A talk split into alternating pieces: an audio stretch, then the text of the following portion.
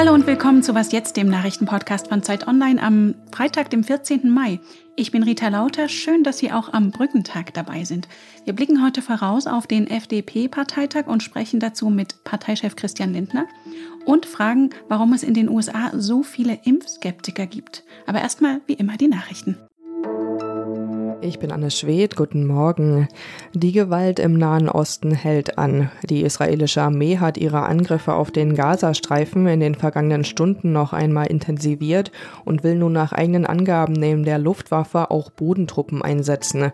Auch militante Palästinenser feuerten weiter Raketen auf israelische Städte und in Richtung des internationalen Flughafens bei Tel Aviv ab.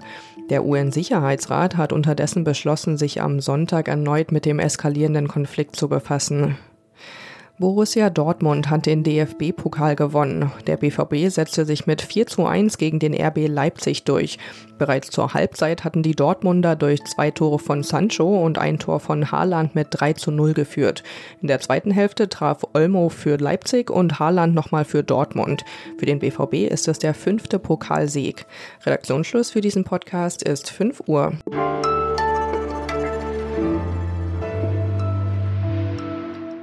Normalerweise besprechen wir ja hier die News des Tages mit Kolleginnen aus der Redaktion, aber heute beim FDP-Parteitag dachten wir, fragen wir mal Parteichef Christian Lindner selbst. Es ist ein längeres Gespräch geworden über Dauerbrenner wie Klimaschutz und bezahlbares Wohnen aber auch über die Abgrenzung der Partei nach rechts.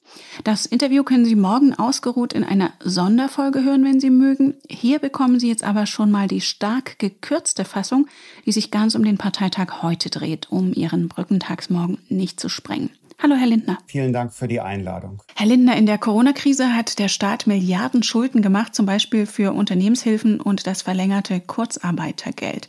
In Ihrem Programmentwurf lehnen sie Steuererhöhungen ab, geben dafür sogar eine politische Garantie ab. Wie wollen Sie denn sonst die Schulden abbauen, den Haushalt sanieren? Der Internationale Währungsfonds sagt, dass Deutschland sein wirtschaftliches Wachstum verstärken muss und dass die sich daraus ergebenden zusätzlichen Steuereinnahmen genutzt werden sollten, exklusiv zunächst einmal für den Ausgleich des Bundeshaushaltes und den Rückbau der angelaufenen Staatsverschuldungen äh, durch die Pandemie.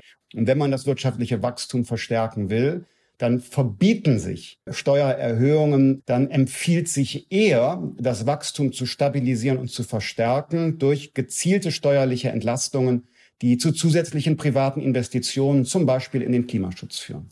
An dieser politischen Garantie, dass es keine Steuererhöhungen geben soll, würden daran wieder Koalitionsverhandlungen platzen? Jede Partei hat ihre politischen Grundpositionen und alle Parteien sind kompromissfähig. Ich bin sicher, dass wenn es unseren möglichen Gesprächspartnern nicht um Steuererhöhungen als Selbstzweck geht, dass man dann kompromissbereit ist. Schauen wir mal auf eine gesellschaftliche Frage, die manchen potenziellen Koalitionspartnern sehr wichtig sein dürfte, die Frauenförderung. Die FDP lehnt eine Quote ab. Der Gender Pay Gap soll eigenverantwortlich mit Transparenzregelungen von den Unternehmen abgebaut werden.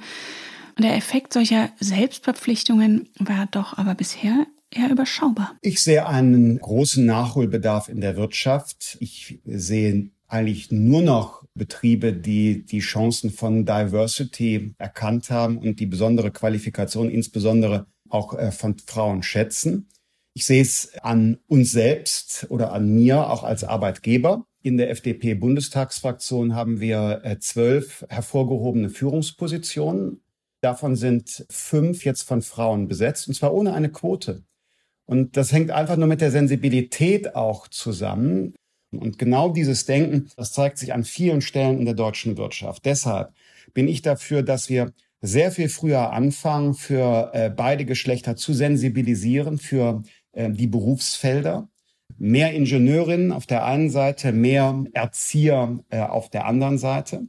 Äh, dass wir Betriebsräte und Arbeitgeber gleichermaßen sensibilisieren für die Frage, wo gibt es noch ungleiche Bezahlung von Männern und Frauen und sorgen wir doch bitte auch dafür, dass die überkommenen Rollenbilder bei Männern endlich überwunden werden. Auch da sehe ich einen großen Bedarf, alte Strukturen aufzubrechen. Schön, dass Sie Ihre eigene Partei ansprechen. In Ihrer Wählerschaft und Ihrer Bundestagsfraktion haben Sie immer noch einen deutlichen Männerüberhang.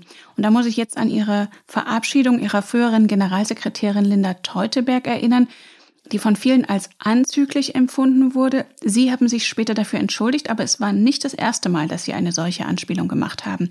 Wie wollen Sie die FDP für Frauen attraktiver machen? Wir haben gerade in Sachsen-Anhalt mit äh, Lydia Hüskens eine weibliche Spitzenkandidatin. Wir haben in Rheinland-Pfalz gerade ähm, einen männlichen Spitzenkandidaten durch eine Frau erfolgreich ersetzt. Dort ist Daniela Schmidt jetzt die neue Wirtschaftsministerin. Also ich glaube, wir tun sehr viel. Und außerdem bin ich der Meinung, dass die FDP das attraktivste Programm für Frauen hat. Nämlich für Frauen, die sehr selbstbewusst mit ihrer Rolle als Frau umgehen, die gleichzeitig nicht wünschen, dass über ihren Lebensentwurf politisch entschieden wird.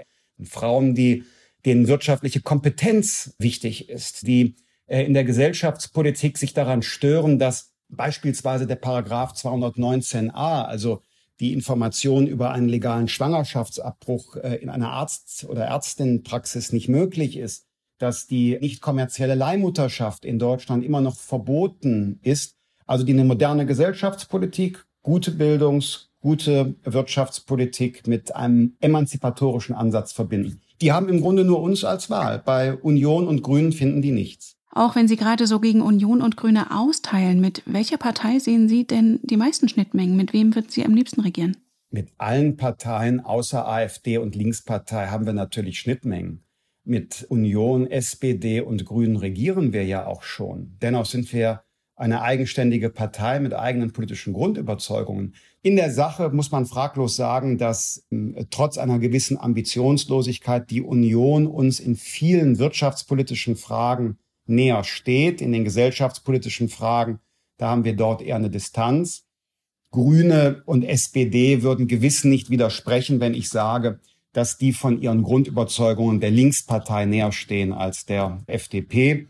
Die Grünen haben ja auch für sich die Führungsrolle nicht im bürgerlichen Lager beansprucht, sondern im linken Teil des Parteienspektrums. Christian Lindner, heute auf dem Bundesparteitag der FDP, vorher noch bei Was jetzt. Vielen Dank für das Gespräch. Danke Ihnen, Frau Lauter.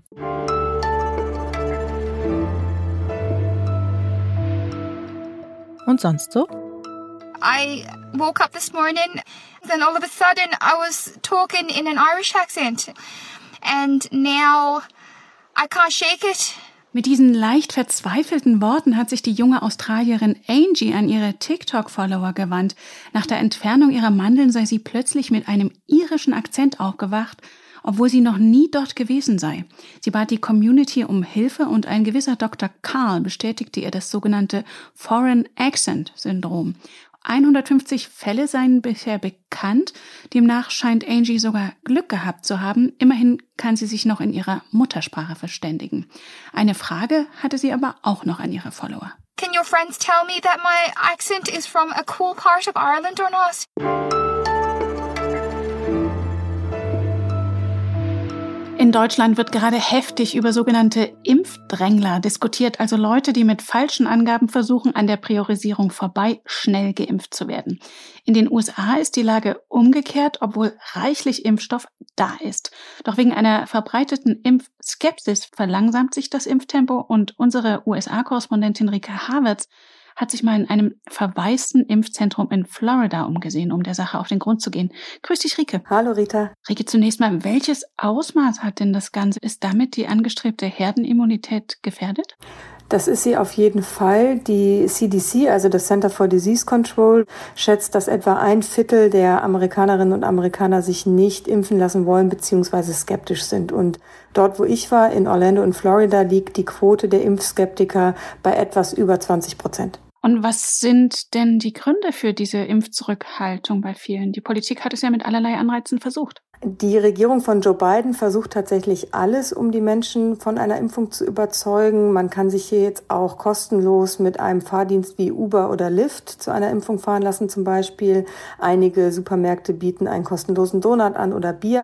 Die, die skeptisch sind, das hat mehrere Gründe. Es gibt auf der einen Seite die, die ideologisch skeptisch sind. Das sind vor allen Dingen laut Umfragen weiße republikanische Männer, die einfach dieser Impfung nicht trauen, die auch der Regierung nicht trauen und die nicht an das Coronavirus glauben. Und dann gibt es noch die Menschen, die eben eher in Communities leben, die nicht so gut erreichbar sind, die keine gute Gesundheitsversorgung haben, die bislang keinen guten Zugang zu Impfungen hatten. Und da versucht jetzt die Regierung und versuchen die Bundesstaaten auch mit so etwas wie zum Beispiel mobilen Kliniken, Abhilfe zu schaffen, sodass die Impfungen quasi direkt zu den Bürgern kommen und die Bürger nicht mehr zu der Impfung kommen müssen. Du hast gerade das Gesundheitswesen schon angesprochen. Ist es nicht überraschend, so viel Skepsis in einem Gesundheitssystem? In dem, wenn man krank wird, im Extremfall Arbeitslosigkeit und sogar Obdachlosigkeit drohen können. Ich glaube, so weit denken die Menschen nicht. Also diejenigen, die zum Beispiel Angst haben, dass sie, wenn sie sich jetzt impfen lassen, einen Arbeitstag zum Beispiel verlieren könnten, weil sie eben zur Impfung fahren müssen oder weil sie danach vielleicht Symptome haben nach der Impfung, die denken nur kurzfristig darüber nach, dass es ihnen jetzt im Moment nicht möglich ist, eine Impfung machen zu lassen und nicht über die langfristigen Folgen darüber. Und diejenigen, die eben aus ideologischen Gründen sich nicht impfen lassen wollen, denen ist es auch egal, ob sie dann krank werden oder nicht, weil sie glauben ja nicht, dass sie krank werden. Und deswegen lehnen sie es ab. Und deine Reportage aus Orlando verlinke ich in den Show Notes. Danke dir, Rike. Sehr gerne. Das war was jetzt am Morgen. Heute Nachmittag haben wir noch das Update für Sie. Ich bin Rita Lauter. Sie erreichen mich und das gesamte Was jetzt Team wie immer unter wasjetzt.zeit.de. Einen schönen Brückentag Ihnen. Ja, und du hast wahrscheinlich inzwischen schon eine Zweitimpfung, oder? Ich bin durch tatsächlich voll geimpft und das beruhigt ungemein und es hat auch auf der Reise nach Florida sehr beruhigt, wo ja alles offen ist.